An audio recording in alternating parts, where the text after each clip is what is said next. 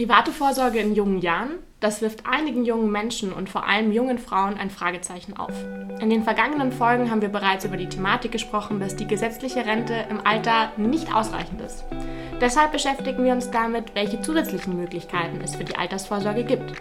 Schließlich wollen wir alle im Ruhestand den eigenen Lebensstandard erhalten, oder nicht? Und daher freut es mich umso mehr, dass wir in der heutigen Podcast-Folge von Frau Sichert die liebe Celine bei uns zu Gast haben. Sie wird mit uns heute über das Thema private Vorsorge sprechen und auch, wie wir den Faktor Nachhaltigkeit dabei nicht zu kurz kommen lassen.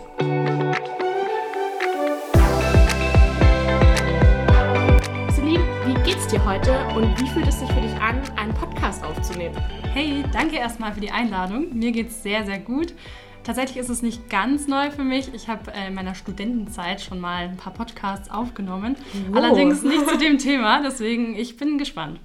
Sehr schön. Also wir freuen uns auf jeden Fall sehr, dass du da bist und würden uns jetzt von dir mal wünschen, dass du dich unseren Zuhörerinnen erstmal kurz vorstellst, was du eigentlich machst und wer du bist, damit wir, bevor wir in das Thema losstarten, wissen, mit wem wir es zu tun haben.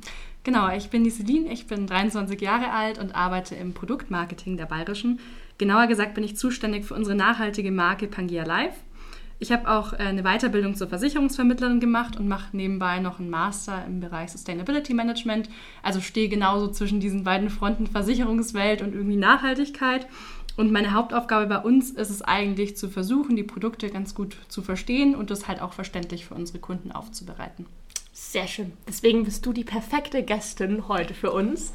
Ähm, wir haben uns vorbildlich vorbereitet, so organisiert wie wir sind, und ein paar Fragen mitgebracht, die wir heute gerne mit dir bearbeiten wollen bzw. durchsprechen möchten. Du meintest ja schon, Thema Nachhaltigkeit beschäftigt dich viel. Jetzt wäre für uns mal interessant, was hat denn Nachhaltigkeit mit dem Thema Vorsorge zu tun, beziehungsweise warum ist Nachhaltigkeit für Vorsorge relevant? Sehr gute Frage. Also am Ende des Tages sprechen wir natürlich immer von Geldströmen, die irgendwie verwaltet bzw. bewegt werden. Und ich bin der Meinung, Geld kann zwar nicht alles ändern, aber wenn man es richtig einsetzt, kann man zumindest einiges damit bewegen. Und dadurch, dass es sich ja auch um eine langfristige Geldanlage handelt, ist es nicht nur relevant, was passiert denn eigentlich heute irgendwie an der Börse oder bei bestimmten Unternehmen, sondern eher auf lange Sicht, was kann man denn machen? Welche Entwicklungstrends gibt es in der Zukunft, die man vielleicht heute schon sieht? Und das kann man damit prima verbinden. Sehr schön. Und was ist mit dem Thema nachhaltiges Anlegen gemeint? Was versteht man denn darunter? Häufig wird da von den ESG-Faktoren gesprochen. Das ist, kommt aus dem Englischen, heißt eigentlich nichts anderes als ökologisch, sozial und auch Thema Unternehmensführung, also governmental äh, ähm, Aspekte. Ich würde es mal an einem konkreten Beispiel von uns, eben von Pangea Live machen. Also wie gesagt, das ist so mein Steckenpferd aktuell, ist 2017 gegründet worden äh, als Marke der Bayerischen, auch vor allem um das Thema Nachhaltigkeit ein bisschen weiterzutreiben. Und wir haben aktuell zwei Fonds im Repertoire, mit denen wir eben hauptsächlich diese Geldströme in dem Bereich Nachhaltigkeit bewegen wollen.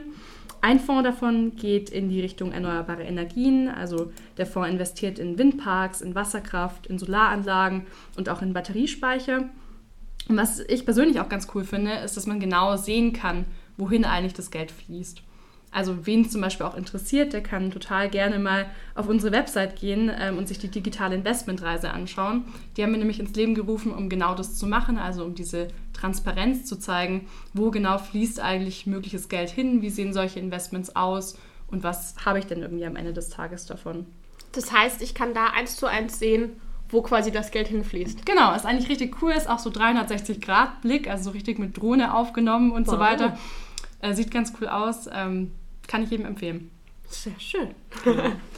Dazu vielleicht auch noch ganz interessant, also es ist jetzt nicht nur rein in der Theorie, dass wir eben Transparenz anstreben und das ganz gut finden, sondern auch äh, so sind wir damit ziemlich erfolgreich. Also wir haben eine Zielrendite pro Jahr, die ungefähr bei 4 bis 5 Prozent liegt sind aber jetzt in letzter Zeit schon ordentlich drüber gewesen. Also ist nicht nur was dann auch für, für den Kopf im Thema Nachhaltigkeit, dass man das Thema eben weitertreibt, sondern die Rendite ist tatsächlich auch sehr, sehr gut.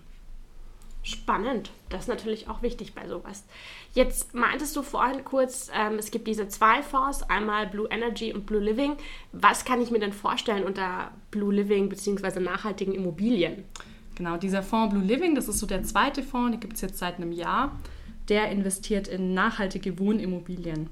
Das ist auch ganz interessant, also was das eigentlich ist. Im Prinzip wollen wir damit hohe ökologische und soziale Standards fördern. Äh, wir möchten ja hohe ökologische, nachhaltige Kriterien einbeziehen, zum Beispiel, dass die die Häuser mit Ökostrom äh, versorgt werden, dass man eine hohe Energieeffizienzhausstufe hat und dass man zum Beispiel auch irgendwie sowas wie Fahrradstellplätze mit berücksichtigt. Aber was halt ganz cool ist, ist, man hat nicht nur diesen ökologischen Anteil, den man auch beim Blue Energy sieht, sondern auch diesen sozialen Teil. Also ähm, davor wird sich schon überlegt, wie könnte man denn so eine soziale Wirkung auch noch integrieren, indem man zum Beispiel Plätze in Kindertagesstätten ermöglicht oder auch preisgedämpften Wohnraum anbietet. Also das ist eigentlich auch nochmal eine ganz gute Ergänzung. Man sagt ja auch immer ein diversifiziertes Portfolio, dass man in die verschiedenen Zukunftsmärkte reingeht.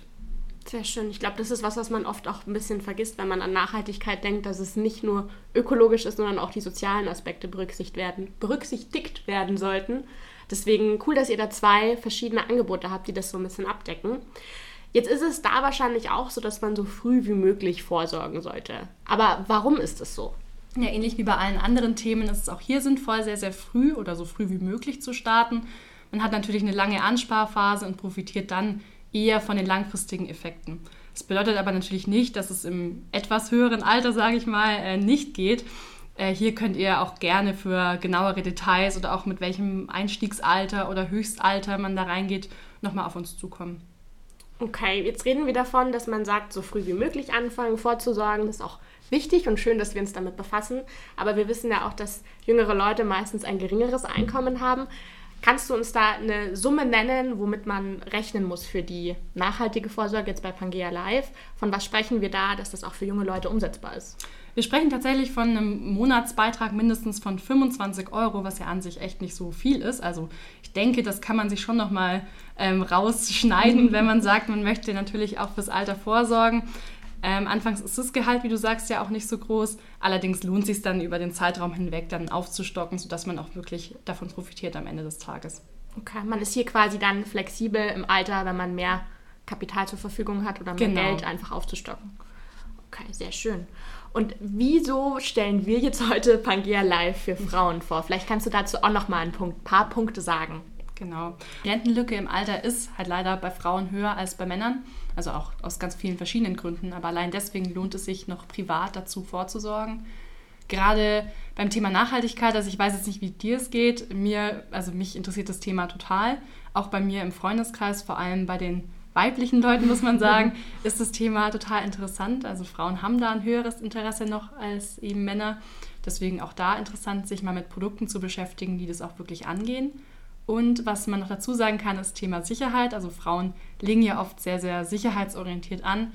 Wir haben bei beiden Fonds eine relativ niedrige Risikoklasse und auch die Volatilität, also die sogenannte Schwankung, ist halt wesentlich geringer als jetzt bei anderen Börsenfonds zum Beispiel. Das klingt auf jeden Fall spannend und ist auch so ein paar gute Gründe, warum Pangea Live auch für Frauen interessant ist.